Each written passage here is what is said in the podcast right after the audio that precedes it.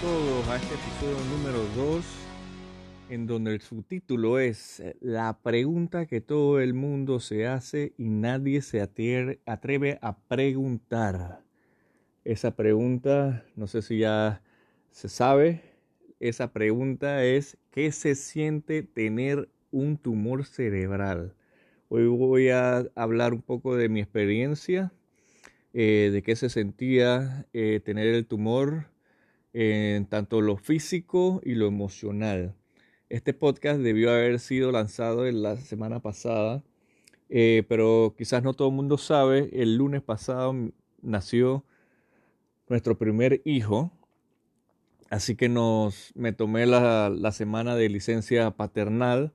Eh, y bueno, mi invitada del día de hoy iba a ser mi esposa porque quería hacerle unas preguntas de cómo ella vivió eh, o cómo sintió todo el tema de que a su esposo le diagnosticaran un tumor cerebral, eh, pero me pidió también eh, que respetara su licencia de maternidad, así que este, este episodio lo haremos en dos partes. Vamos a hacer la primera parte yo solo y cuando ella me diga que, que, está lista para, para hacer su parte, entonces haremos eh, la segunda parte de este, de este tema.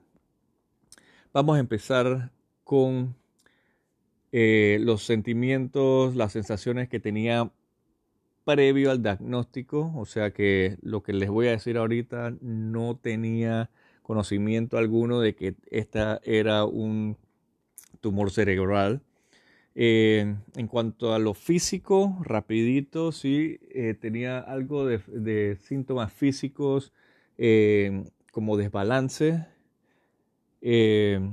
también que me fallaba la firma, las firmas, la escritura me fallaba, se me, me, rechazaron bastantes cheques en el, en el banco porque mi firma no era igual me sentía todos los días bien cansado, con dolor de cabeza, no tanta, tanto dolor, pero era como un dolor de cabeza constante.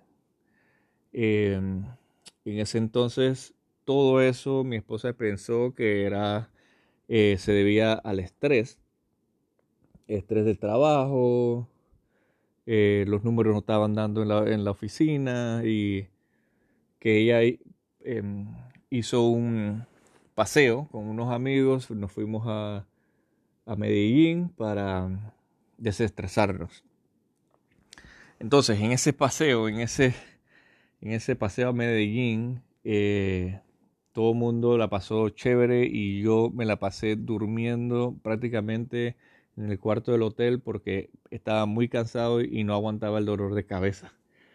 Pero antes de hacer ese pequeño viaje que ya lo teníamos planeado desde hace uno o dos meses atrás, dos o tres días antes de hacer ese viaje, el dolor de cabeza era tanto y la, la molestia y el desbalance en la mano y en el pie derecho eh, me llevó a ir a donde un médico general eh, donde entonces él me hizo ciertas pruebas de ataxia y eh, de coordinación, eh, más que nada, y al final me dijo que recomendaba que fuese a hacerme un eh, CAT scan. Yo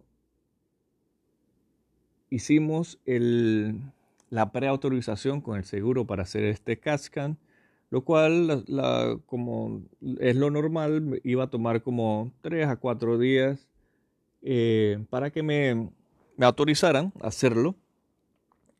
Y casualmente, esos 3, 4, 5 días que tomó en autorizarse, tenía el viaje, así que nos íbamos a desestresar, íbamos a rezar, a hacer un CAT scan y listo, para validar en nosotros, en nuestra mente, la mía y la de mi esposa, que no iba a salir nada malo porque simplemente era estrés de trabajo. En tanto a cómo se sentía este momento previo al diagnóstico, en la parte emocional, no se sentía, no, no, sentía nada emocionalmente porque para mí esto solamente era algo leve. Eh, no creo que iba a ser algo, algo tan, tan, tan grave, ¿no? Así que en lo emocional no sentía nada que pudiera ahora, ahora recordar. Eh, más fue los físicos, síntomas físicos que, que síntomas ah, emocionales. Ahora, ¿qué se sintió cuando me dieron el diagnóstico? Vamos a empezar con el diagnóstico del CAT scan. Cuando terminé los 40, 45 minutos en ese CAT scan, la, operadora me dijo, los resultados te los vamos a estar dando por vía correo eh, dentro de dos a tres días. Pero cuando yo salí a la sala de espera a buscar a, mi esposa, la operadora del Cascan me fue correteando con un CD, un disco compacto, diciéndome, por favor, aquí tiene el resultado, vaya a hacerse, eh, consúltelo con su doctor y nosotros recomendamos hacerse una resonancia magnética. No me dieron más explicaciones. Eh, me sorprendió, obviamente, porque me habían dicho de dos a tres días hábiles y de la nada salieron con un CD con, los resultados. Em, de ahí, bueno, pues nos pusimos a buscar eh, quién podría hacer o hacernos la resonancia magnética de ya para allá. Eh, tratando de apurar al seguro, porque esa es otra preaprobación eh, del seguro para hacerlo. Entonces, buscando con el, nuestro corredor de seguro, eh, que nos ayudó bastante para tener eso rápido y al día. Em, conseguimos pues un, con una amiga una cita rápida en la resonancia magnética del Hospital San Fernando vaya la, ahí la cuña para el Hospital San Fernando. Eh, en todo esto, yo vamos a ver sentimientos o, en tanto a lo físico, eh, yo no sentía nada, solamente como el, el o sea, ¿qué, está pasando? Que me están haciendo esto, eh, que tengo que hacerlo tan rápido más de lo físico que había abordado en la, la parte anterior, o el, tema, el tema anterior, eh, no hay nada porque yo llegué manejando al, al, hospital para hacerme mi resonancia. Entonces, en, en lo emocional, eh, tengo que decir, una vez estando en el, en el la cámara de la resonancia magnética, ya ahí me estaba comiendo los nervios. Uf, ¿qué, puedo decir? Eh, un estrés de por qué allá me dijeron esto y ahora tengo que hacer esto y ya estoy estresado, la mente me da un poco de vueltas. Eh, yo prácticamente no podía creer nada de lo que estaba pasando. Eh, me puse a pensar qué pasa si tengo algo o no lo tengo y me hicieron pasar todo este estrés, pero bueno, salí de la cámara de, resonancia, me encontré con mi esposa en el, la sala de espera y yo veía que ella estaba demasiado, la cara de preocupación no se la quitaba nadie, lo cual entonces me preocupaba yo más porque ella no me quería decir me quería decir nada y ya estaba siempre en el teléfono contestando llamadas afuera del afuera del, de la sala de espera para que yo no escuchara nada, cosa que entonces todo me parecía más raro todavía. Eh, ella yo hice caso y ella me pidió que me quedara tranquilo y sentado. Entonces, eh, todas esas llamadas eran para conseguir a un neurocirujano porque el amigo que nos consiguió la cita eh, junto con la aprobación del seguro y todo lo demás, le había dicho ya que vaya buscando un neurocirujano porque las primeras tomas de la resonancia magnética mostraban que había un tumor. Entonces, ella no me podía decir nada porque quería que el mismo neurocirujano nos dijera qué era con las, las filminas y la, la, data que recogía la, la resonancia magnética. Nosotros tuvimos que esperar como que unos 10 minutos más o menos a que llegara el neuro, eh, que no conocíamos a nadie. Eh, nos recomendaron el mismo amigo que nos, hizo la, la parte de la, de la, resonancia magnética, es el mismo que dijo, este neuro es muy bueno. Em, y nos fuimos con ese. Trabajaba ahí mismo en el Hospital San Fernando, en las clínicas de San Fernando. Así que él estaba cerquita, lo esperamos 10 minutos. En esos 10 minutos yo sentía que el mundo iba a caer encima porque nadie me decía nada.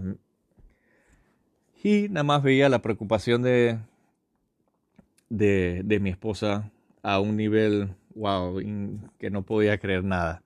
Entonces, cuando llegó nuestro cirujano, neurocirujano, y nos dijo que en efecto es un tumor eh, grado 3 o grado 4.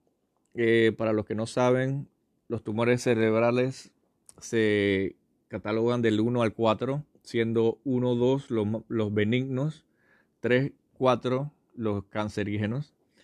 Y entre esos tres, cuatro grupos hay diferentes tipos de tumores. Eh, en mi caso, él, estaba, pensando en que podría ser, porque tenía que hacer biopsias y demás para, dar un, un tumor tipo de tumor verídico. Él sí dijo que es tres o cuatro, que podría ser un astrocitoma o un glioblastoma.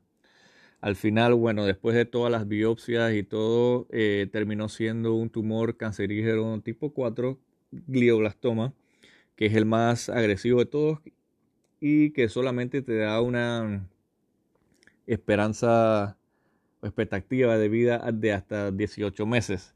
Yo esto en lo emocional no lo podía creer, no podía creer que esto estaba pasando. Eh, yo pensaba que este man me está engañando o me están haciendo una broma. Em, cuando, cuando dijo, con este diagnóstico te tienes que quedar en el hospital porque esto hay que sacarlo lo más rápido posible, ya me quedé en shock me quedé en shock. Él dijo que hay gente que espera eh, uno, dos, tres meses para, para hacer una segunda, una segunda, ¿cómo se dice? El, que otro, otro doctor haga la misma prueba y tenga una segunda opinión. Eh, él respetó eso, si yo lo quería hacer, pero él dice que en el tercer mes, en este tipo de casos, lo más, si lo quiero hacer en una segunda opinión, que lo haga rápido, porque en tres meses después, lo más probable es que yo no tenía tiempo para una segunda opinión. Así que yo le dije que no me, hospitalizaran de una vez. Eh, Nimia se encargó de llamar a mi papá. Él llegó, yo creo que súper rápido, no creo que haya pasado ni 15 minutos cuando cuando Nimia llamó a, a mi papá, que fue el primero que llegó. Y cuando lo vi entrar por la sala de, de admisión, ahí tengo que decir que me quebré. Me quebré y me empecé a llorar como loco. Eh, no podía ni siquiera hablar con él y explicarle qué está pasando, qué estaba pasando, porque yo todavía estaba en shock. Eh, después de, creo que una hora ya cuando ya entré al, cuarto del hospital, eh, o sea, ya lo único que me, quedaba era aceptar lo que estaba sucediendo. Esa sensación de, aceptación eh, venía más con, con miedo a qué será lo que vaya a pasar mañana, en una semana, en un mes, en un año. Eh, miedo a si volveré a, a, ver a mi esposa después de la cirugía, porque uno, eh, uno, se empieza, empieza a pensar de todo, y más cuando uno está en shock con esa noticia de un tumor cerebral que es agresivo. Eh, así que bueno, pensando, veré a mi, a mi esposa de nuevo, veré a mis sobrinas, eh, llegaré a ver 15 años de mis sobrinas, si llegaré a tener un hijo. En ese momento lo pensé, bueno, ya gracias a Dios me dio la bendición de, de tener nuestro primer hijo que está sano. Eh, nació fuerte, nació con 8.3 libras y 53 centímetros de altura Nació con bastante cabello, igualito a mí, pero con mejor cabello. Así que, eh, pero bueno, eso fue cuando llegué al hospital, esa sensación de, bueno, tengo que aceptar lo que, lo que es y, y, con ese miedo pasé prácticamente toda la noche. Eh, sí me dijeron que tenían que hacerme unos tratamientos de desinflamar el, el cerebro unos cuantos días para para hacer la cirugía. Igual estaban haciendo la reserva para un quirófano y todo lo demás. Eso, eso todo tomó como unos, creo que si no me equivoco, unos cuatro o cinco días. Ahorita mismo no me acuerdo. Pero entonces esos días previos a la cirugía son los que más rondan pensamientos en la cabeza. en cuanto a sensaciones o eh, físicas, eh, ya siendo consciente de toda la explicación del neurocirujano de que es un tumor, era en la área en la área tal y esto te afectaba tal, tal, tal, tal cosas en, en cuanto a lo físico, siendo consciente de todo eso, me di cuenta que tenía estos síntomas desde hace cuatro o quizás seis meses antes y yo no me había dado cuenta porque todo lo atribuíamos al estrés, al cansancio de entrenamiento, eh, cansancio físico de entrenamiento. ¿Y qué, puedo decir? O sea, en ese momento yo jamás iba a pensar que era un tumor. No, nadie, yo creo que nadie piensa en eso. Primero piensas en que te metiste un par de cervecitas y después te fuiste a entrenar y saliste molido después de una o dos horas de entrenamiento y bueno, entonces todo esto venía, venía a la cabeza, ¿no? Eh, esos achaques, eh, ahora ya sé qué eran, ya sé cómo, cómo verlos si, si regresan, verlos con tiempo, eh, mejor, mayor tiempo a lo que descubrí en ese dos, hace dos años ese, ese tumor. En cuanto a lo emocional, desde el día siguiente, después de que entré al hospital, nos pusimos a ver el balance de todo. Empezamos con una planeación para la fuerza mental en cuanto a todos los días previos, eh, todos los pensamientos positivos eh, llenarme con la fe. Yo soy católico, cristiano católico, católico cristiano, no sé cómo se dice, pero eh, católico al fin. Em, y eso me ayudó bastante tener unos un tiempo personal de rezo con mi mamá y mi, mi, esposa que son las que se quedaron en el, en el hospital todo el día, todos los días a toda hora. Y, y bueno, eso fue importante porque antes de eso, o sea, soy católico practicante, pero de los practicantes que son como más light que otra cosa, y no es hasta que a uno le pasa algo para entonces de verdad tener entonces volver a, la, a la, fe como se debería hacer. Eh, todos los días le doy gracias a Dios por, por, porque este, esta enfermedad me, me llevó a conectarme más con la fe. Y entonces, desde entonces he quedado así y eso es lo que quiero transmitirle a mi hijo. Eh, que Dios me dé la, la, fuerza y la sabiduría para hacerlo bien y que no, no se vaya a lo light así como estaba yo. Aparte de la fe, eh, la preparación mental de, de lo que iba a ser todo el trabajo de cirugía, había un sentimiento con las visitas. Habían, yo, yo agradezco a todo el mundo que me fue a visitar, a todos los que llamaron o escribieron a, Nimia o a mi, a mi familia y daban sus mensajes de apoyo. Pero tengo que decir que hay unos que, algunos visitas o mensajes que son como, como, son queridos, pero como que no es el momento para, para, para ese tipo de, de cosas, ¿no?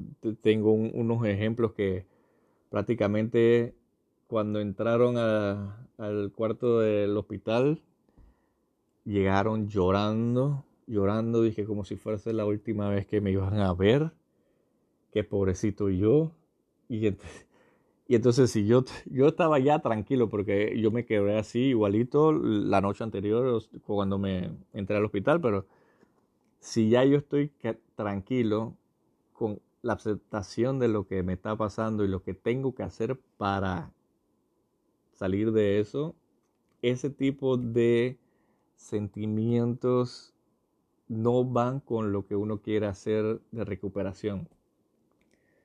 Así que si alguien, espero que no les pase, tienen algún tipo de,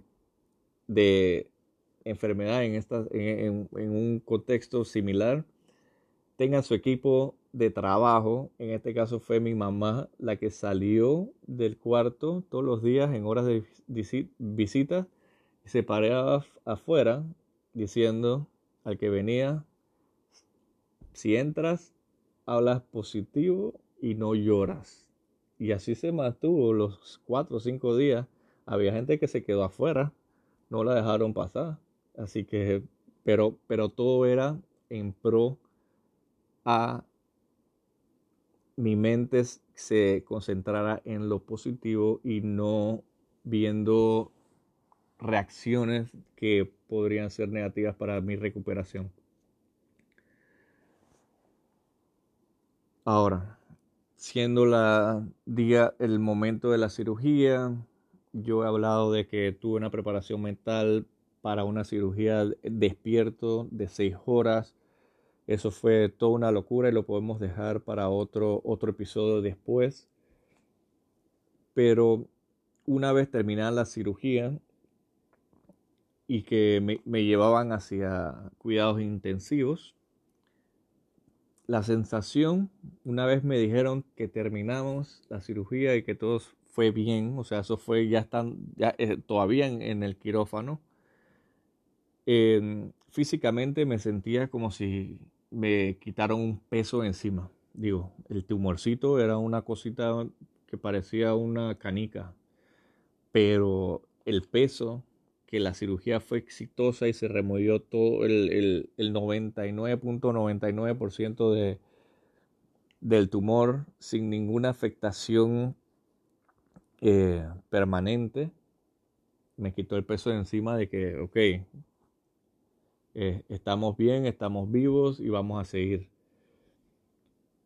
En cuanto a lo emocional, una vez que salí del quirófano y a la, a la sala de espera, que la sala de espera de San Fernando de, está en el medio de los quirófanos y los cuartos de intensivo.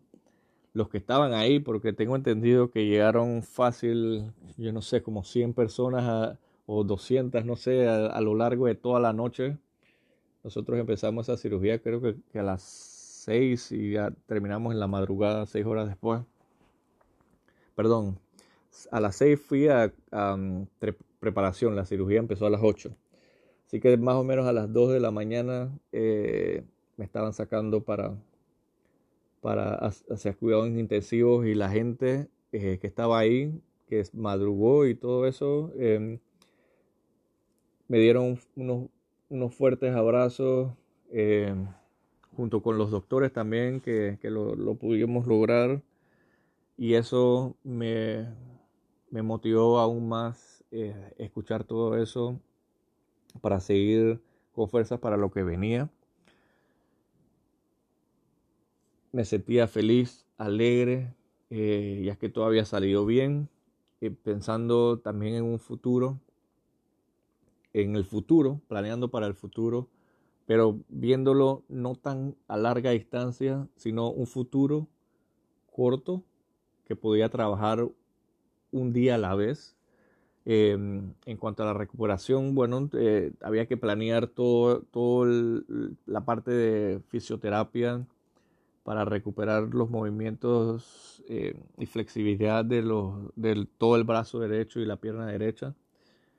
Y preparar para la quimioterapia y la radioterapia, que también son cosas que quizás no sean tan difíciles como una cirugía despierto, pero son bastante debilitadoras y si uno no la, toma en serio tampoco, entonces es como si lo que se hizo en la, en la, cirugía eh, fue por gusto. Porque estando en, lo que es la, las sesiones de radioterapia, había o veía yo personas que no iban todos los días. Esto es un, una sesión de 42 días en donde 5 días te tiras radioterapia en el área afectada, 2 días de descanso en el mío fueron 30, 30 sesiones de terapia con los dos días de descanso a lo, a lo, cada cinco y lo que hace 42, pero yo veía, yo iba todos los días, todo de lunes a viernes iba a mi sesión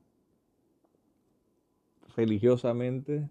Eh, pero veía a los otros que estaban también en, situaciones iguales, en sesiones de radioterapia, no iban todos los días y yo preguntaba y, simplemente la respuesta fue que hay gente que o está muy cansada para seguir y no quiere seguir o se toma un día libre y regresan al día siguiente. Y yo veía, wow, un número uno, lo que cuesta un, eh, toda una sesión de 30 de 30 radioterapias es súper costosa para que juegues con tanto con tu el dinero el dinero de tu bolsillo con tu, y también juegues con tu salud porque quizás esa sesión puede ser la que termine con, por completo el cáncer que tengas en, el cuerpo es como que wow no entonces yo me pensaba ¿por, qué la gente hace eso? Digo, claro, uno está cansado. Había gente que podía ser mi, mi, mi papá o mi abuelo. Entiendo entonces en ese caso, porque si yo que era sano, fuerte, que entrenaba todos los días, y esa, esas sesiones de radio y quimio me prácticamente me desbarataron eh, físicamente hablando porque perdí peso y, perdí eh, lo que es la estamina y la fuerza y todo eso. Eh, tuve que pelear eso con, mi entrenadora Eileen, eh, con la fisio, para contrarrestar lo que hace la radio y la quimio. Pero todo esto fue planeado porque nosotros queríamos hacer hacer eso. Si yo no hubiese planeado el tipo de meta que yo quería llegar cada semana, quizás, quizás uno puede decir, prefiero, hoy me, siento muy, muy mal, hoy he vomitado toda la, noche y no quiero hacer la radio de mañana o la quimio de mañana para dejar descansar mi cuerpo y demás. Yo lo entiendo, pero gracias a Dios, Nimia, Eileen, mi mamá, mi familia, me, empujaron, me empujaron a tal nivel para que lo que se, se hizo, rompiendo esos, esos récords, como yo le digo, em, se hicieran eh, semana tras semana, mes a mes. La quimio fueron ocho meses de quimio, perdón, siete meses de quimio. Entonces, eso fue, fue difícil. Si con esto termino mi, parte de cómo yo se siente tener un tumor cerebral, ustedes pueden entrar a Anchor eh, anchor.fm slash shaka y ahí hay un botón para dejarme mensajes. Si tienen alguna pregunta con mucho gusto pueden mandar un mensaje ahí y yo se la estaré contestando en el siguiente episodio no puedo decir qué invitado será para la, siguiente semana eh, porque depende de si si ya mi esposa termina su licencia de maternidad, entre comillas, eh, eh, puede ser ella. Si no, tengo, tengo otro en mente que ya estamos trabajando en eso. Así que mm, en la semana le estaré confirmando quién será mi invitado o invitada del próximo episodio. Cualquier pregunta, nuevamente pueden entrar a Anchor fm slash chaca. Con mucho gusto respondo todo lo que quieran en el próximo episodio. Los esperamos. Gracias por escuchar. Hasta luego.